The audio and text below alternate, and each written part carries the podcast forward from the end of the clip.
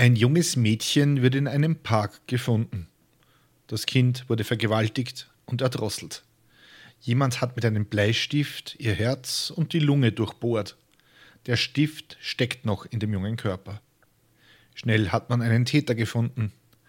Doch es ist alles anders, als man zuerst denkt.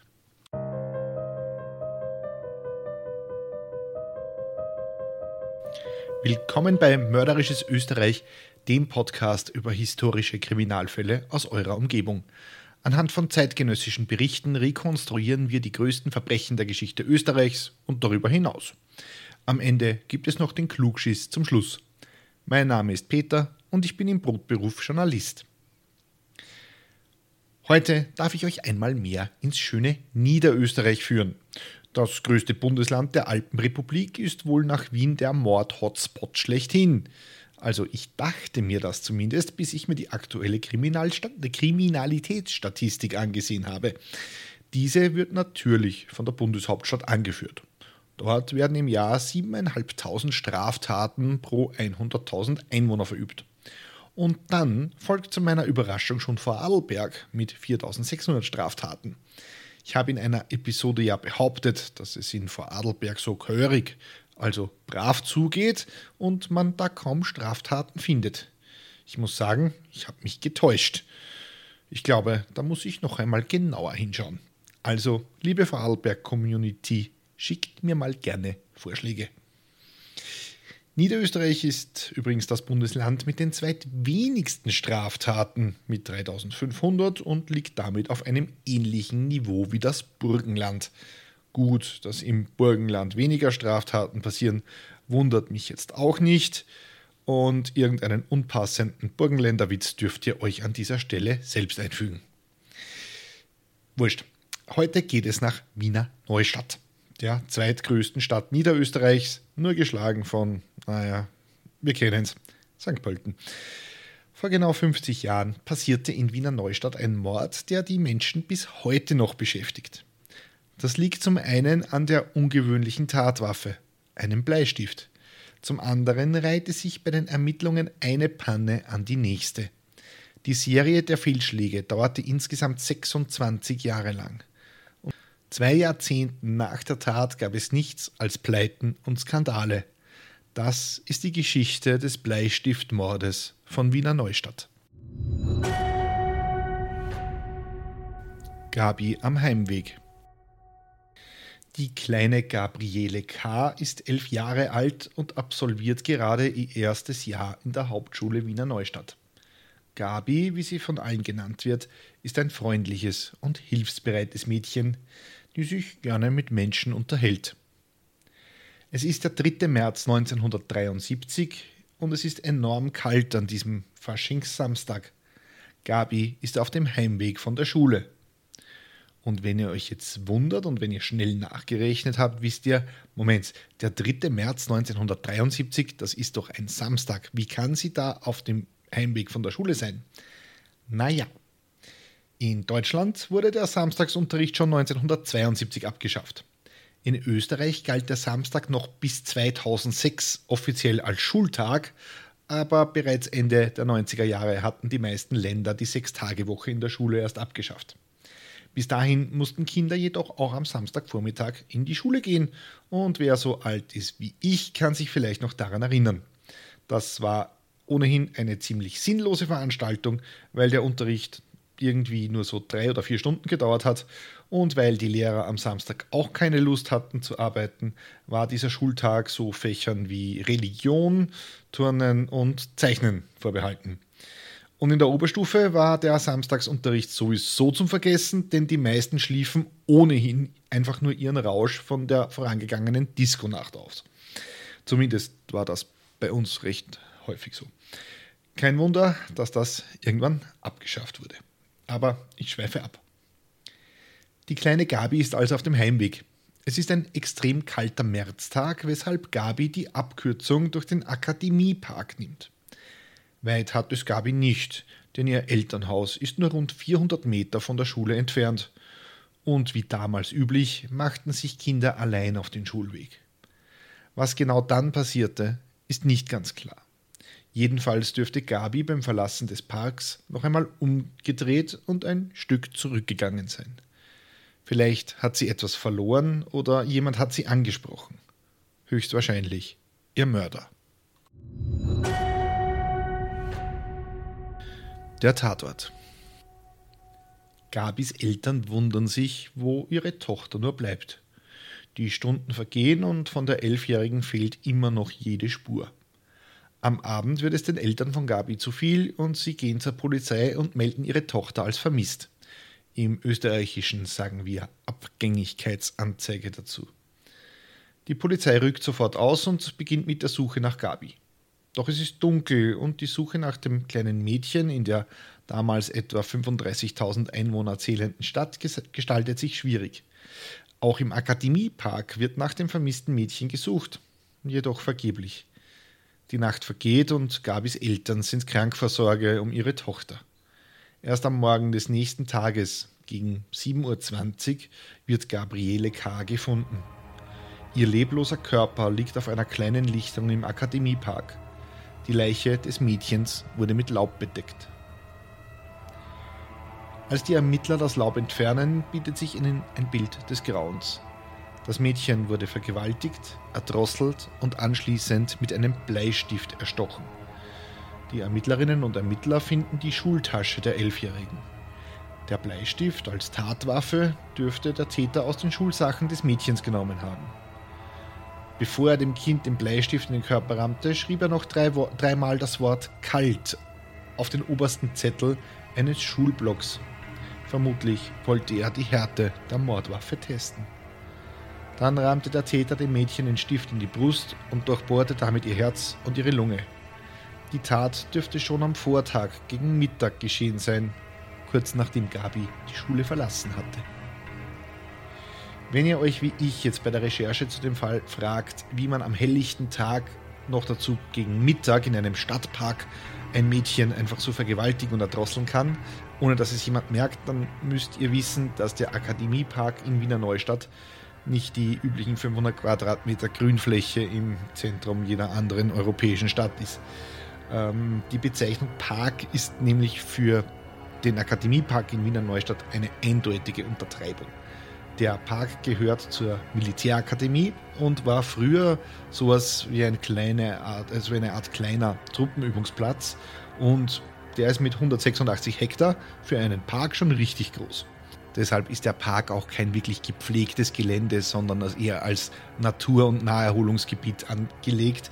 Da gibt es genug abgelegene Bereiche, wo einen niemand schreien hört.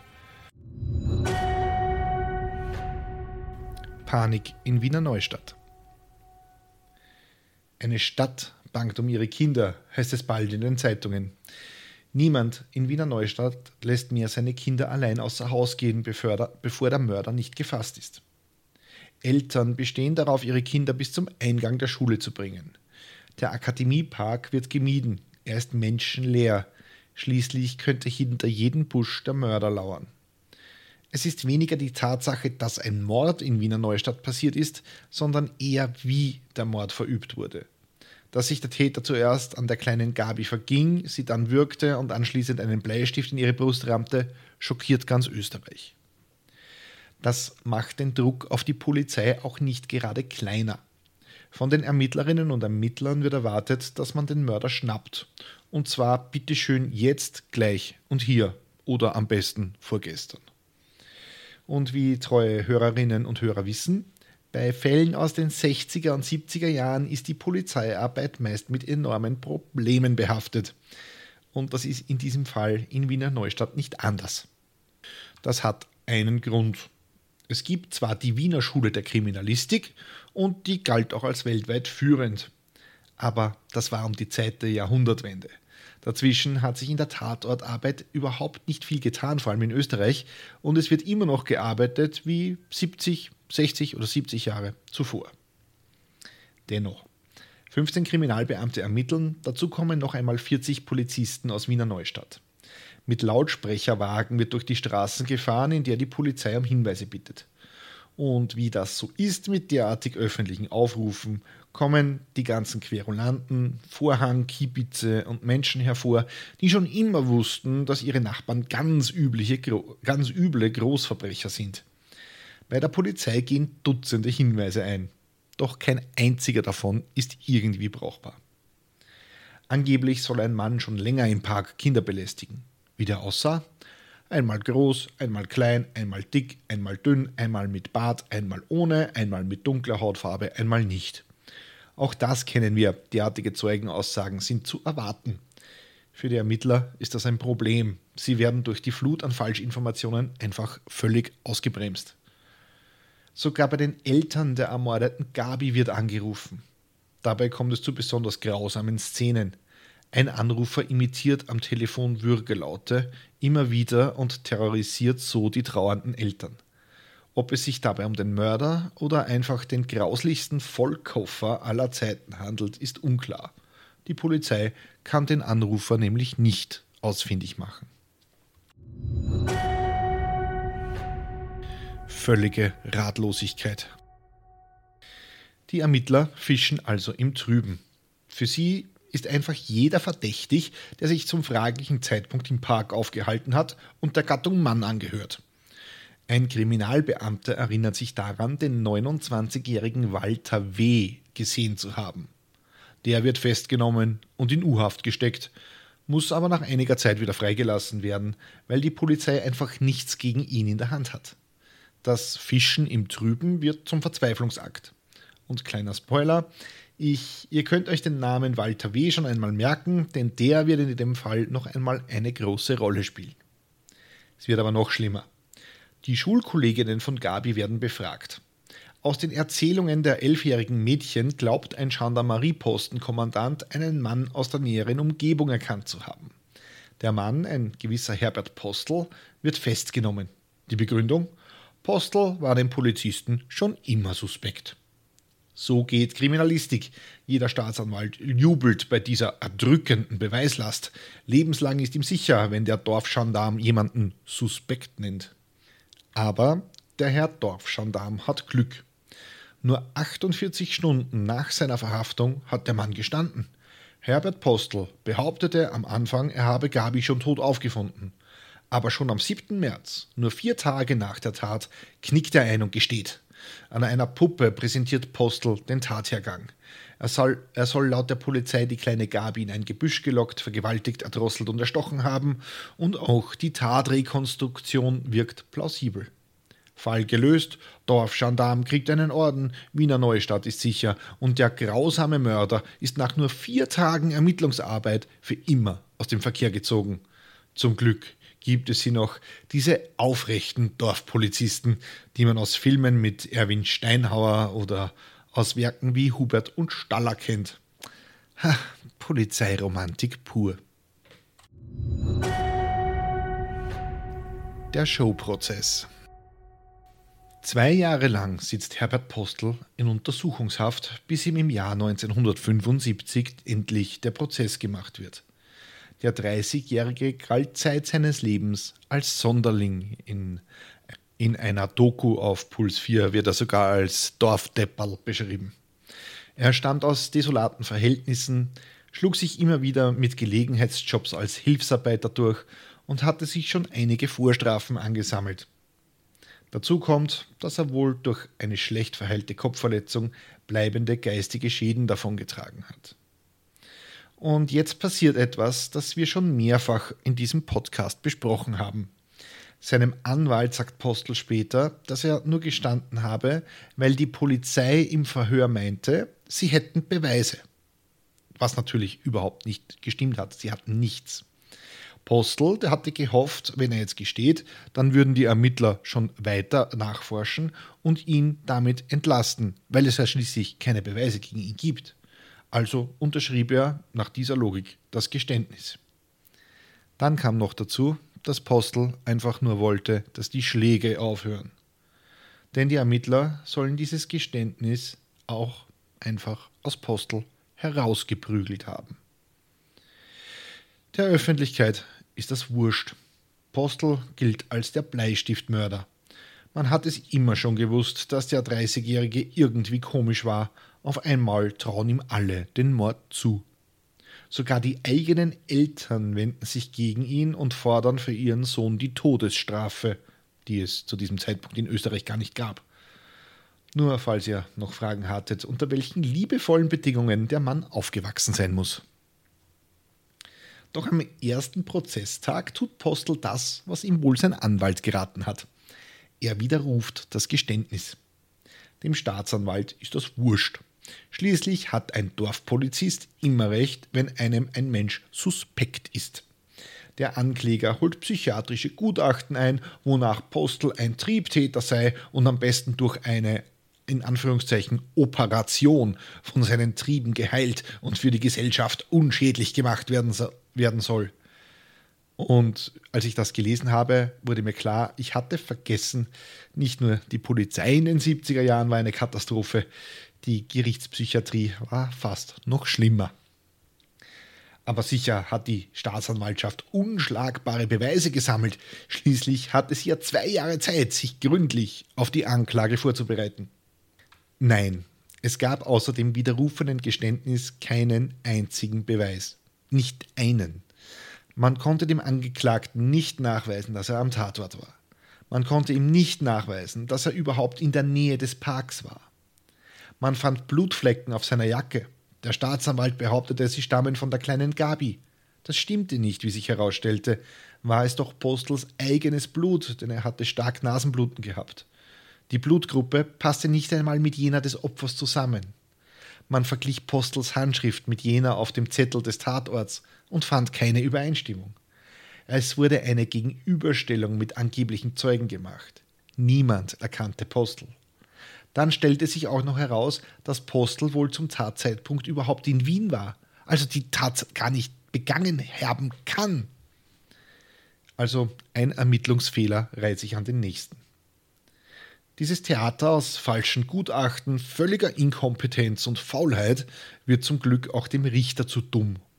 Zuvor hatte schon ein Untersuchungsrichter angemerkt, dass Postel wohl nicht der Täter ist.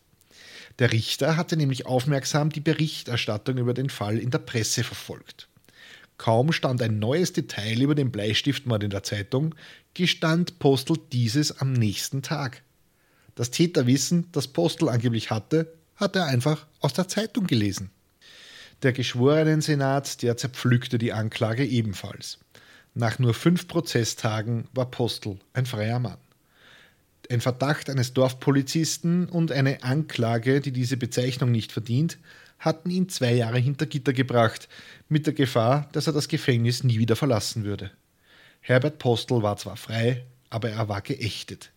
Überall war er nur als der Bleistiftmörder bekannt, obwohl er eindeutig unschuldig war. Er war für immer als Mörder abgestempelt. Er wurde nicht einmal für die zwei Jahre in Haft entschädigt. Die Republik zahlte einfach nicht. Herbert Postel verbrachte sein Leben mit seiner Frau Leopoldine. Nur seine Schwester und zum Schluss die Pflegerin der Caritas besuchten den Mann. Herbert Postel starb im Jahr 2016 im Alter von 73 Jahren, verarmt und einsam. Die Suche nach dem diesmal richtigen Täter. Mit Postels Verhaftung hatte die Polizei den Akt eigentlich geschlossen und nicht mehr weiter ermittelt. Nach dessen für die Polizei extrem peinlichen Freispruch zauberten die Ermittler den nächsten Verdächtigen aus dem Hut, einen verurteilten Pädophilen. Der Student aus Wien soll der Täter gewesen sein. Doch auch wenn dem Mann insgesamt 27 Sexualdelikte nachgewiesen werden konnten, jenes im Fall Gabi ist da definitiv nicht dabei. Die nächste Pleite. Der Fall wandert dann irgendwann zu den Akten und wird geschlossen. Die aktive Arbeit zur Ausforschung des Mörders von Gabi wird eingestellt. Jahrzehnte vergehen. 26 Jahre, um genau zu sein. Als plötzlich im Jahr 1999 mehrere Zeitungen mit der Schlagzeile Bleistiftmord endlich geklärt aufmachten. Was war passiert? In den späten 90ern wurden viele ungeklärte Fälle wieder aufgenommen, weil durch die DNA-Analyse ein wirksames Mittel zur Spurenauswertung Auswertung zur Verfügung stand. ja, also das ist eigentlich eine Untertreibung. Die DNA-Analyse war natürlich einfach eine Revolution in der ganzen Kriminalistik. Plötzlich konnte man immerhin jahrzehntealte Fälle klären. Das glaubte man auch bei Gabi K. Zwei Kriminalisten hatten im Depositenkeller des Kreisgerichts Wiener Neustadt im Akt zum Mordfall ein Haar gefunden, das im Jahr 1973 wahrscheinlich an der Leiche sichergestellt wurde. Das aus dem Haar typisierte DNA-Profil passte zu einem Mann, der bereits unmittelbar nach dem Mord unter Verdacht geraten und inhaftiert worden war. Erinnert ihr euch an Walter W., jenem Mann, der schon wenige Tage nach dem Mord an Gabi vernommen wurde, weil er den Ermittlern verdächtig erschien? Das Haar stammte eindeutig von ihm. Der Mann wird verhaftet. Er ist mittlerweile 56 Jahre alt, verheiratet, glücklicher Familienvater und in Frühpension. Jetzt sitzt er im Gefängnis. Doch auch gegen W scheint die Beweislage extrem dünn zu sein. Der Anwalt von W., der Strafverteidiger Rudolf Meyer, wird später sagen, dass diese Beweislage tatsächlich so dünn war, dass es eigentlich nicht einmal für eine Anklage gereicht hätte. Aber wie das nun mal so ist, wird W. trotzdem vor Gericht gestellt. Und ihr fragt euch bestimmt, hä? Aber wenn das H von der Leiche stammt und es von W ist, dann ist doch alles klar. Dann muss er doch der Mörder sein. Schließlich hat er sein Haar auf der Leiche von Gabi hinterlassen. Wie kann er dann unschuldig sein? Naja, wie sich herausstellt, war man sich gar nicht mal so sicher, ob das Haar tatsächlich bei der Leiche von Gabi gefunden wurde. Es ist nämlich auch durchaus möglich, dass dem Angeklagten das Haar zu Vergleichszwecken in seiner U-Haft im Jahr 1974 abgenommen wurde. Im Akt wurde geschlampt und es wurde nie eindeutig dokumentiert, woher dieses Haar überhaupt stammt. Von den Ermittlern konnte sich niemand mehr erinnern. Sogar einen damaligen Zellengenossen Ws wollte man ausforschen, ob er sich noch daran erinnern kann, ob W ein Haar abgenommen wurde doch der war 26 Jahre später einfach nicht mehr auffindbar. Das ist natürlich jetzt ein Problem für die Anklage. Auch wenn die DNA-Technologie eindeutig bewiesen hat, dass das Haar von W stammt, wissen die Ermittler nicht mehr, ob es am Körper von Gabi gefunden wurde, ob es am Tatort gefunden wurde oder ob es einfach irgendein Ermittler später in den Akt gelegt hat. Das ist nicht nur eine Lücke in der Beweiskette, da bleibt von einer Anklage einfach auch nichts mehr übrig. Persönlich frage ich mich, ob da irgendjemand diesen Akt überhaupt jemals bis zum Ende gelesen hat. Weil ganz ehrlich, den Aufwand einer Anklage hätte sich, sich der Staatsanwalt sparen können. Aber da haben wir wieder diesen Reflex, der symptomatisch für diesen Fall ist. Es, er muss gelöst werden mit allen Mitteln. Dass dabei viele Unschuldige draufzahlen, ist wurscht. Auf jeden Fall, der verdächtige W. musste zum zweiten Mal in diesem Fall aus der Haft entlassen werden. Auch bei W. entschuldigt sich der Staat Österreich nicht. Auch er muss mit dem lebenslangen Stigma leben, seine Nachbarn halten ihn natürlich für den Bleistiftmörder. Und der echte Mörder der kleinen Gabi, der ist immer noch irgendwo da draußen, so er überhaupt noch lebt. Schließlich jährte sich die Tat im Jahr 2023 zum, zum 50. Mal. Der Täter wäre also heute vermutlich in seinen 70ern oder in seinen 80ern. Klugschiss zum Schluss. So, und heute im heutigen Klugschiss machen wir ein bisschen News You Can Use, also so ein bisschen Lebenshilfe. Heute geht es nämlich darum, wie ihr euch ver äh, verhalten müsst, wenn ihr verhaftet werdet. Weil es ging ja in diesem Fall jetzt sehr häufig darum, äh, wie viele Leute da einfach wahllos verhaftet wurden, weil sie zu, Zitat, suspekt sind.